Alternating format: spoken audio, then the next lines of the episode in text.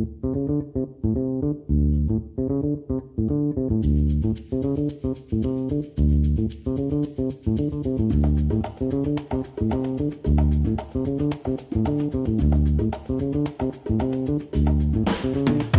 迎回到 A A 亲，我是闪光，我是王文景。我们的 Podcast 呢会在每周二的早上六点半准时上线。那我们的平台有哪些呢？我们有 Spotify、Google Podcast、Apple Podcast、Sound On、First Story，还有 KKBox，以及不定时播送的花絮。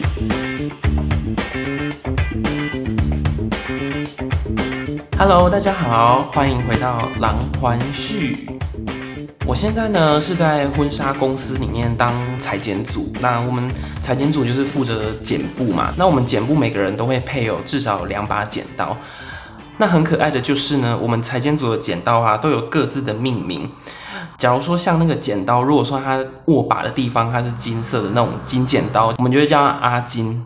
有一些布剪，它会在握把的地方绑上绿色的布条。那我们有两把剪刀呢，有绑绿色布条，其中一把。只有绑一边，叫做小绿。那另外一把呢？它绑了两边的握把，所以它就叫大绿这样子。那我们裁剪里面呢，有从台北下来的同事，然后他他自己有一把剪刀的握把，他绑了黑色布条。其实从我刚刚命名的逻辑，大家就可以觉得说，哎，好像就像是在叫路边的狗一样嘛，就是可能看到黄色毛的狗，就叫它小黄。看到黑色的狗就叫小黑，类似这样子。然后所以我有一次要跟他借那把就是绑黑色布条的剪刀的时候，就是说，哎，可以借我那个阿黑这样子。然后就说这个不叫阿黑，就是那个台北的同事，他就说这个不叫阿黑，他的名字叫做普渡公。我觉得哈，怎么会叫普渡公这样？然后就说，因为他就黑黑，他就长得黑黑的，就跟普渡公一样。那我就是当下就觉得说，哦，你就给他取名叫普渡公，还蛮有趣的。然后另外一方面就觉得说，哎，怎么一个。台北人会会就是知道普渡宫这么冷门的神明，嗯，不要觉得我说我是在站南北，还是说什么在给北部人贴标签，嗯，就我自己会觉得说北部的人啊，好像嗯，对于这种比较传统的东西，他们如果你不是真的有在研究的人的话，你可能并不会那么了解的那么深入这样子。就像新闻在报，就是对于庙会这件事情啊，就是从南北部就可以看得出来差异。像新闻上报的庙会，就是说，哎，台北人他们会去检举，或者说他们可能鞭炮放太大声，还是造成污染怎样的。可是南部常常都会是民众，他们就是会共襄盛举这样子。有一个例子就是说，嗯，我阿妈她住在喜树，喜树那边他们就是有一个核心的大庙，就是乡乡下地方都会有一间大庙，是整个村庄的呃中心嘛，这样子。那喜树他们那边的大庙就叫做万皇宫，万皇宫呢，它主要祭祀的神就是温王爷，他们每十二年呢就会举行一次王传祭，就是要烧王传。那我记得说，就是我嗯这辈子参加过一次的王传祭呢。我记得我阿妈，她前一个晚上就是兴奋到睡不着，因为毕竟你想一个人，你用十二年当一个跨度的话，一个人一生中会经历过多少个十二年嘛？那所以说，像这种事情，它比较不会像一年一度的跨年这样子，你久了就会觉得稀松平常。那像王传记这种十二年才一次的。你就会难免就会觉得说，哦，这种事情是很稀罕呐，然后会会特别期待的这样子。这就是我自己的生活经验里面感受到说，南部人和北部人对于这种传统活动，或者是说一些呃乡野传说，他们会有的态度会有这样子的差异。那我们那个从台北下来的同事，他提到普渡公，那普渡公是谁呢？应该很多人也都不知道这位神明吧？那其实我只是看过，我也不我，但是我其实并不知道普渡公他的一些传说或者它的由来，所以我这边也是去网络上查一下普渡公呢，他到底是谁？那普渡公他的外貌，他的形象呢，就是那种典型的青面獠牙，就脸就这样黑黑蓝蓝的，然后尖牙都长到。嘴巴外面的，然后头上有一对犄角，很特别呢。是他的头顶有一尊观音像。那其实这个在嗯佛教造型艺术里面，就是说你头顶着谁，就代表说呃你可能是他的弟子，或者说嗯受他感化的这样子。他的手上呢有拿一个旗子，那旗子就是引魂幡。普渡宫的由来呢，它是就是它原本是从佛教来的，是阿难尊者他解救的面燃鬼王，那之后就成为了佛教的护法。因为毕竟中原普渡这个东西本来是从佛教来的嘛，那之后就成为一些道教甚至民间信仰，所以普渡宫呢，它也从佛教的护法，然后就慢慢变成了就是道教的神明这样子。那别称有面燃大士，刚前面有讲到说他是阿难尊者解救的。面燃鬼王，那什么叫面燃？其实就是说面部着火的意思啦，所以他脸才会这样黑黑的嘛，可能就是有点超回答的意思，所以他就叫面燃大士，然后焦面大士，焦面大士比较好理解，就是脸就是焦的超回答。那比较道教和比较民间信仰的称呼呢，会称他叫做普渡爷、大士爷，其实就是大士、普渡爷这几个词在排列组合。那他的祭祀方法就是说，中原法会啊，就是庙前面不是都摆了好几排的那个帐篷，然后上面都是一些贡品嘛。那这就是要祭拜亡灵的。那在祭拜亡灵之前呢，会先祭拜普渡公。那在嘉义的民雄啊，有专门的庙宇，就是在拜普渡公的这样子。那由于上周啊提到了欧洲神话背后的一些真实的来源，或者说这些童话它起源于当时哪些生活的事实。那我们这一周呢，就来讲讲说我们从小听过的一些民间故事，然后它都是起源于台湾哪些传说啊，或者说台湾可能当时人的生活情况。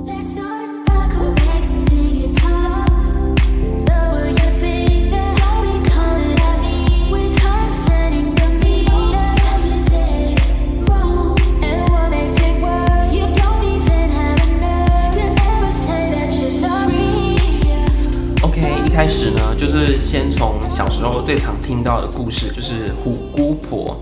那虎姑婆，我们小时候听大人讲，她就是会跟你说什么啊，就是陌生人来不要开门嘛，就是会借由虎姑婆来传达这个道理。那其实防范陌生人的故事啊，嗯，就是这一类的童话很多啦，像大野狼与七只小羊嘛，还有小红帽，然后再就是虎姑婆，对不对？那在众多的民间故事里啊，虎姑婆应该是可以算是最广为人知的一则。但是其实，在台湾虎姑婆的版本有非常多。那这些故事呢，其实它的骨干大致相同，就是通常就是开始于就是小小孩独自被留在家中，然后会有一个自称姑婆的老妇人来拜访他们。那小孩两个，其中一个呢会心生怀疑，就是会会比较理智。那但是另外一个呢，会比较欢天喜地的来应门，让这个。嗯，老妇人进来这样子。那那天晚上啊，就是警觉性比较高的那个孩子，他就是会被那个虎姑婆的咀嚼声吵醒。那这小孩就会就会问他说：“哎，你在吃什么？”那那个虎姑婆就跟他说：“我在吃花生米。”结果他吃了那个花生米，就发现说：“哈，竟然是那个就是另外一个小孩，就可能是他弟弟的小指头这样子。”那那个幸存的小孩，他就发现这件事，然后就是决定要除掉虎姑婆，然后就是会用了一些计谋，就是会告诉虎姑婆说：“哦，你就把呃，就是烧热的油啊吊上树，然后他你我正在爬到树上跳到那个油锅里，然后你就可以吃掉我了。”那虎姑婆就是会照做嘛。之后呢，小孩爬上树之后，他就会把掉在树上那锅油直接往虎姑婆的嘴里倒下去，把虎姑婆活生生烫死。大家听到的故事应该大致上就是这样子的骨干，但是因为虎姑婆传说流传的很广，各地的故事情节啊会变得非常多变化，这样，然后很多民俗学者、社会学者或者说文学家他们会进行相关的研究。其实就有一位外籍的学者啊，他到古亭，就是台北的古亭，大家觉得应该都会遇到古亭。他在古亭这个地方哦，就采集到了两百四十一种不同的虎姑婆故事。所以就是会让人觉得说，哎，如果说进行全台的普查，就是虎姑婆的故事呢，到底会发生多少的变化？那其实光从留在孩子家里这一点，他们两个孩子的关系就有姐妹啊、姐弟啊、兄弟等等不同，其实都是一些嗯，可能比较细节的东西。然后在一些故事里面呢，虎姑婆进门前要回答孩子的一些疑问，假如说什么可能爸妈什么名字什么的。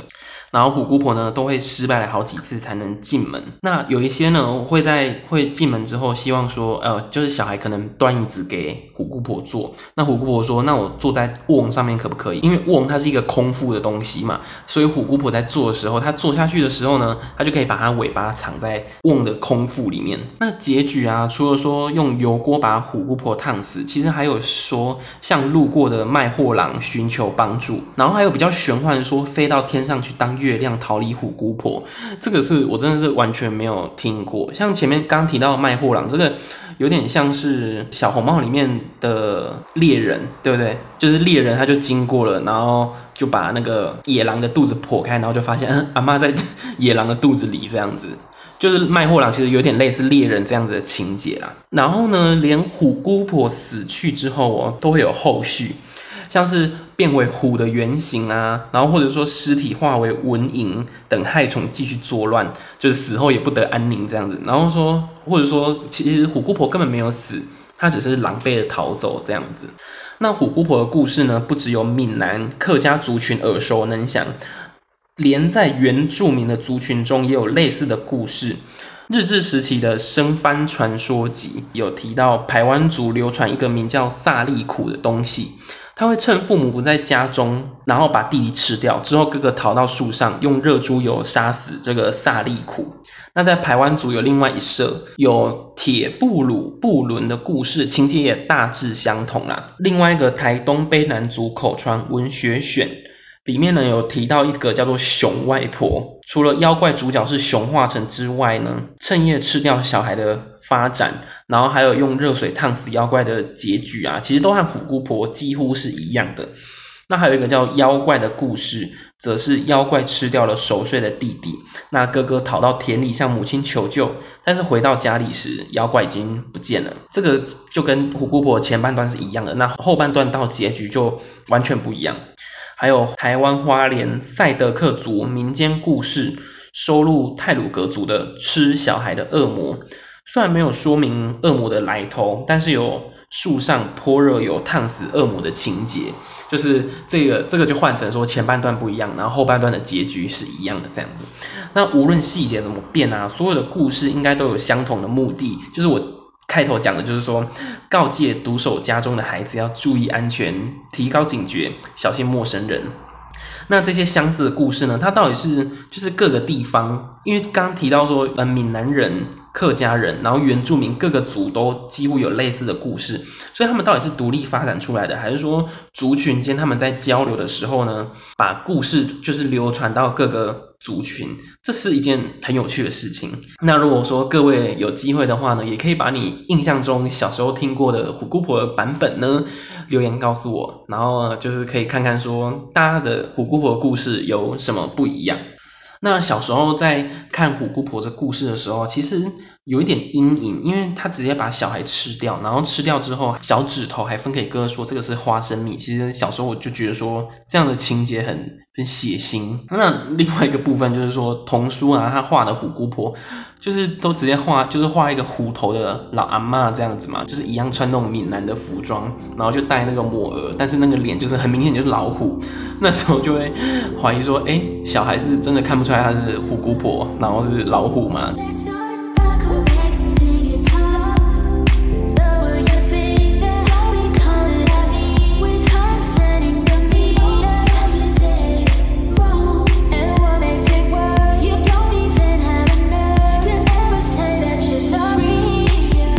喜欢听的音乐里面呢，有一个类型，它是原住民的歌曲。嗯，因为我觉得原住民他们的音乐呢，就是他们跟大自然是比较亲近的嘛，所以他们唱出来的歌会让你就是很有画面，就是好像是真的在一个很辽阔，或者说在一个很空旷，或者说在一个回音很棒的山谷里面。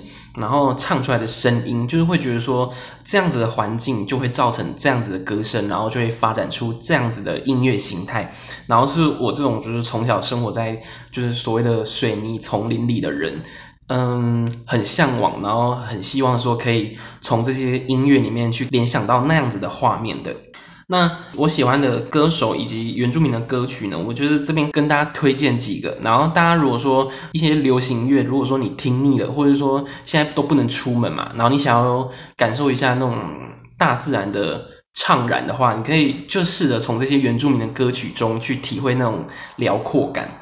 首先呢是瑞斯，就是一个草字头下面一个内。然后斯就是斯文的斯，瑞斯，她的歌都还蛮好听。她是一个女歌手，像金黄色传奇，或者说亲爱的不要怕，还有就是王洪恩，王洪恩他有很多艺人的好朋友，像陈建州、小 S 什么什么都是他的朋友这样子。那他有一首月光也很好听，那月光还有两个版本，一个是中文版，然后一个是他的母语版。因为王洪恩好像是布农族的人吧，我个人是比较母喜欢母语版啊，可能因为他们原住民的。嗯，咬字或者说音韵吧，会比较符合那种原住民歌曲的风格。然后再来还有一个就是我最近刚找到，然后也是超爱的一首歌，叫就是舒米恩，舒服的舒，米粒的米，报恩的恩，叫做祈雨的妇人。这首歌的旋律其实很悠扬，你就会觉得说，哦，好像有一种祈雨，然后祈求到上天的甘霖的那种愉悦感。那还有一首呢，它是查马克。巴阿利幼斯的小鬼狐之恋，那这小鬼狐之恋呢，就是我接下来这个段落呢要讲的故事。不同的文化圈呢，其实都会有类似的故事。嗯，假如说你有在看 YouTuber 老高的影片的话，你就可以知道说，可能大洪水，嗯，中国也有，然后台湾原住民也有，然后圣经也有，包括说可能各地不同的创世的神话，其实也都有那么类似。那如果说童话的部分呢？像来自法国的《美女与野兽》，然后台湾原住民的小鬼狐之恋，就是我刚刚提到那首歌，以及台湾汉人流传的蛇郎君，其实非常的类似。那我现在呢，就先来跟大家讲讲蛇郎君。蛇郎君是一个在台湾传播很广的故事，然后曾经被改编成传统戏曲，然后电视节目也改编过。那蛇郎君他有很多的变化，不过大概故事就是说，某一天有一个老猎人，这个老猎人也有说是就是拾荒拾粪的人这样子。看到一颗美丽的花朵，然后心子心里就想说，哎，要带回去给家里的女儿们。就不小心他就踩到了蛇精的花朵，蛇精就要求老猎人要把女儿嫁给他，要不然就咬死他。那猎人的女儿们呢，只有最小的小妹妹愿意嫁给那个蛇精。当小妹跟蛇结婚的时候，蛇就化成了人形，而且让小妹吃好穿好，然后两人呢就享受着幸福美满的生活。有一天呢，小妹她要。返家探亲的时候，被嫉妒的大姐推进井里杀死了。那大姐呢，她就穿上了小妹的衣服和首饰，然后扮成小妹的样子，和那个蛇精一起生活。但是大姐的脸上呢，长满了麻子。那蛇精问的时候，她就说：“哦，是因为回家生病，然后就会就长了这些麻子，变臭了。”之后死去的小妹，她就化成了画眉鸟，然后整日嘲笑大姐的欺骗。大姐很生气，就杀死了那个鸟。小妹呢，之后又化成了木板凳。蛇郎君坐下的时候，就会觉得哎，十分的舒服。大姐坐上去就常常摔倒，所以大姐呢又把那个木椅呢劈开，然后就当柴烧。邻居过来讨火种的时候，就发现哎，灶里留下一个昂古柜，我不知道为什么会变成昂古柜啊，反正就是 传说故事就是有这样的发展。邻居带回去之后啊，就放在棉被中啊，这这更荒谬，我真的是 就是把食物带到床上，真的是毁三观呢。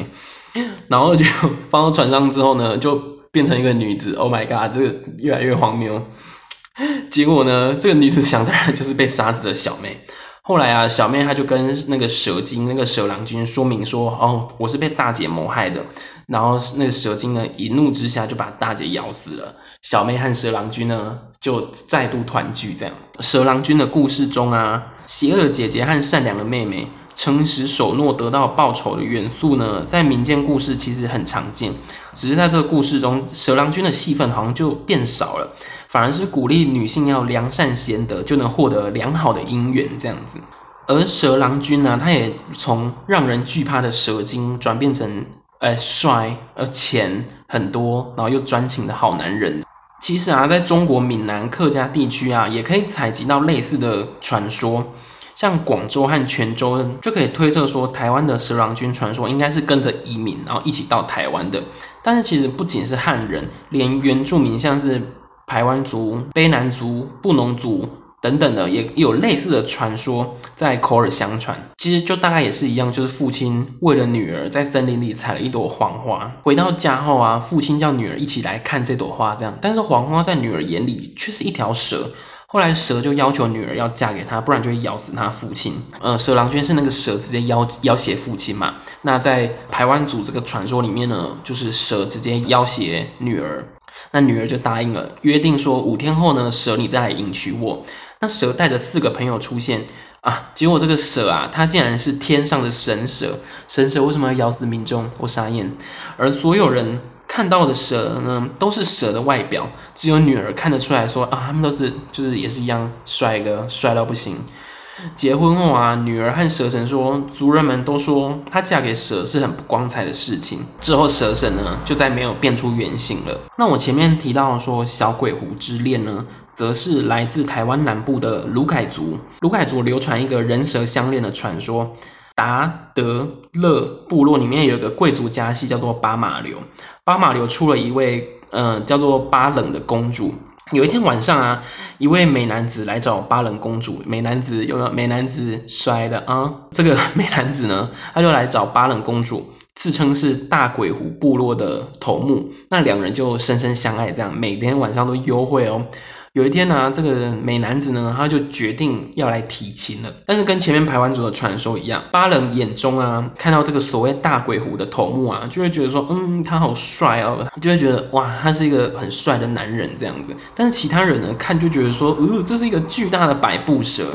然后他提亲的时候呢，身边还跟着很多条小蛇。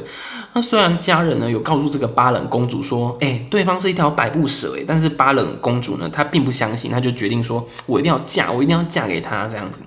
于是呢，族人们就把她送到了大鬼湖。结果到了大鬼湖，他们才发现说，哎，大鬼湖根本没有部落啊，就是没有人居住的痕迹。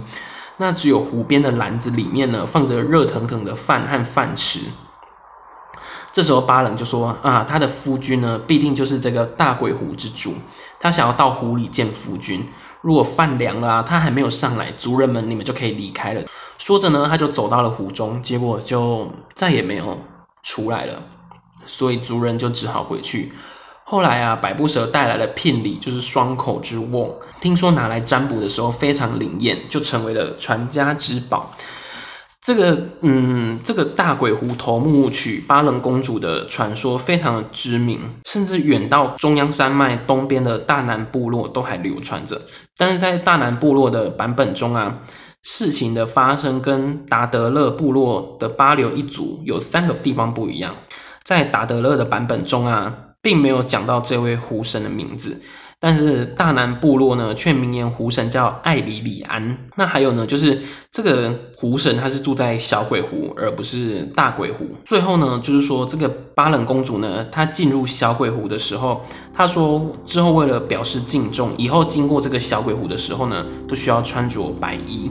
那地点的不同，可能是大南部落离小鬼湖比较近，达德勒部落离大鬼湖比较近。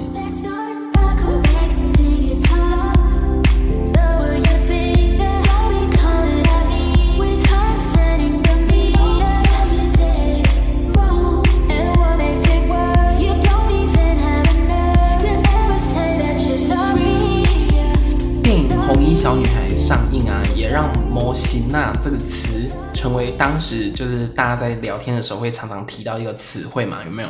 那红衣小女孩她就是起源于一个登山的影片，就是发现说，哎，有一群人他们在登山的时候，后面出现了一个就是脸已经腐烂，然后双眼空洞发黑，然后身穿一个红色卫衣的小女孩跟在后面。当时的那些登山客呢，他们都说他们队里面没有这个成员这样子。所以就是从这段影片、这个新闻，然后就发展出了这个故事。那台湾的民间传说呢，就从那个时候就成为了惊悚片的热门题材。那红衣小女孩就拍了二，然后之后又出了《红衣小女孩外传》、人面鱼，以及跟地方习俗有关的重邪。那模型啊这个词啊，就是我印象很深刻的是小时候就是常会去爬山，爬山是真的有去爬那种会被列在百岳里面的那种山哦，就是我们家小时候就很爱爬，会约小叔叔他们家一起去。那因为我本身就是比较没有运动神经嘛。小叔叔家他们的两个堂弟呢，就是在爬山这种事情上，他们非常的强。就是说，嗯，山路他们都走得很快啊，然后像那种林间的步道，他们也都就是走得很顺。这样，我都给他准备黑锅啊，然后就他们那屁就爬，直接爬到休息区或是目的地这样。然后我记得有一次堂弟他的腿脚很快，所以很快就跟大家走散了。这样，这走散倒不是说他就走失，是说他就。因为就是很多林间步道，它其实就一条嘛，所以其实你一直走，一直走就可以走到目的地这样子。那到达目标的时候啊，小叔叔他就很生气，他就骂那个堂弟，就说：“你行下紧啊，画都画袂掉啊，那万一你去用模型啊俩照，喜欢那班。”我那时候就想说，哎、就是 骂小孩的理由，然后还可以牵扯出模型啊，这个 也是蛮奇妙的。所以那时候就知道说，哦，模型啊，他是会在山林里面作怪，然后把人诱拐走的。那模型啊，它其实有一个比较专有的称呼，叫做盲神。盲呢，就是芒果的芒，那也有也有写法是把它写成盲人的盲，就是那个采美的那个盲。那不管是怎样的称呼，你说盲神也好，呃，另外一个字的盲神也好，或者说摩西那也好，但是它其实指的都是相同的东西。台湾的民间呢，经常把盲神和一般的鬼类混称，将肮脏和阴的东西称为盲神。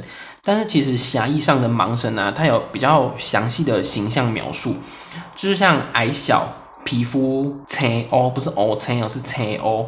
然后他的脸有点像猴子，身上会有红色的物件。这两个点哦，我现在整个起鸡皮疙瘩，因为我觉得这好恐怖哦，怎么办？然后 就是猴面和身上有红色的物件，不就是跟红衣小女孩有对到了吗？你看红衣红色的卫衣就是红色的物件嘛。那我刚刚说他的脸就溃烂，然后眼睛又这样空洞黑黑的，其实。有时候你看猴子的脸啊，它就是这样子皮皱皱的，然后那个眼睛又很凹很深邃这样子。在那时候那个影片流出来的那个年代，又不是说画质很高，然后所以猴面你和脸部溃烂的形象这样子对照起来，好像是可以有关联的这样子。那除了猴面身上有红色物件、矮小、皮肤青凹之外呢，还会幻化，然后喜欢恶作剧和捉弄他人。所以其实它和鬼魂并不那么相同啦，它其实有一点像精怪。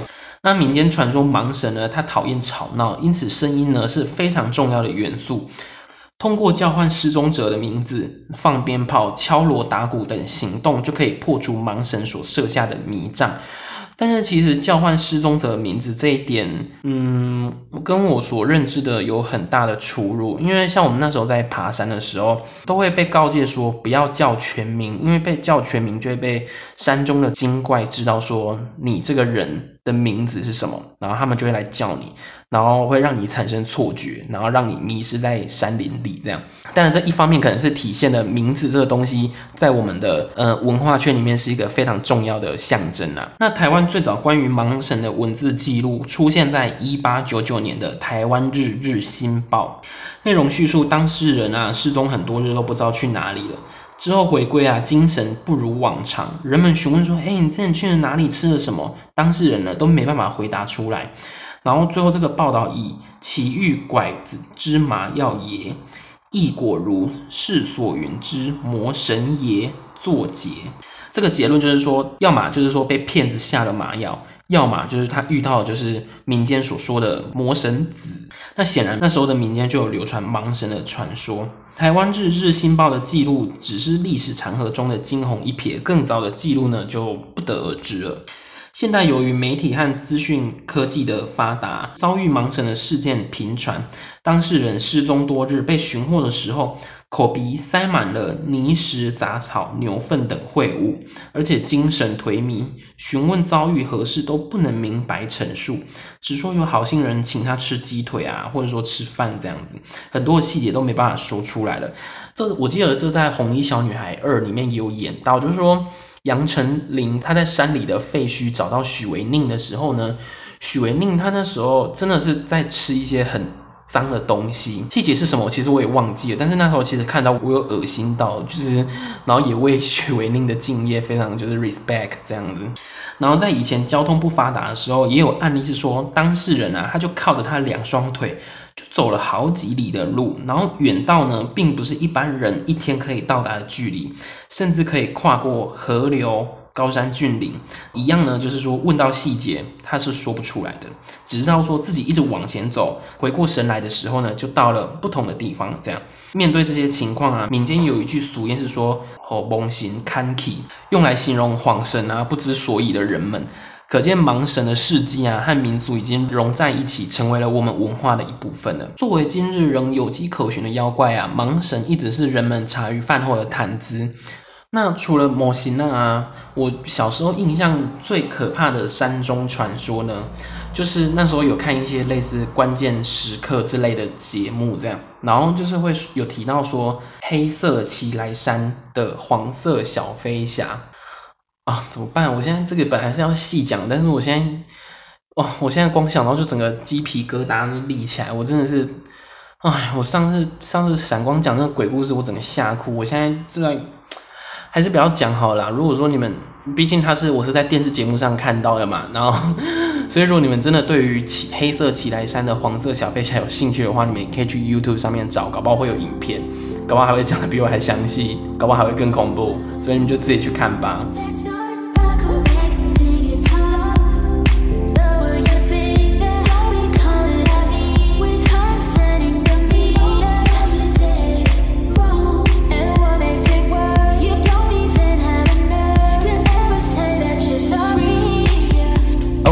讲完了虎姑婆、蛇郎君和模型那三个台湾的民间故事之后呢，由于我这次的内容准备的有点太多，就是录音档总共有一个半小时，所以这次呢就是会分成上下集。不过大家就是不要担心，依照我们节目就是优良的传统，上下集呢不会隔很久才接续，就是这一周就是上集，然后下一周就是下集这样子。所以呢，如果你是很期待下一个礼拜闪光内容的听众啊，必须跟你说声抱歉，我先占用了一下下个礼拜，好吗？我就是那种很蛮横的那种数学老师，有没有？一进教室就说我已经跟体育老师调完课了，这一节先来冲考试进度，就是我就是这样的老师。Yes，没错。好，那期待下一集，拜。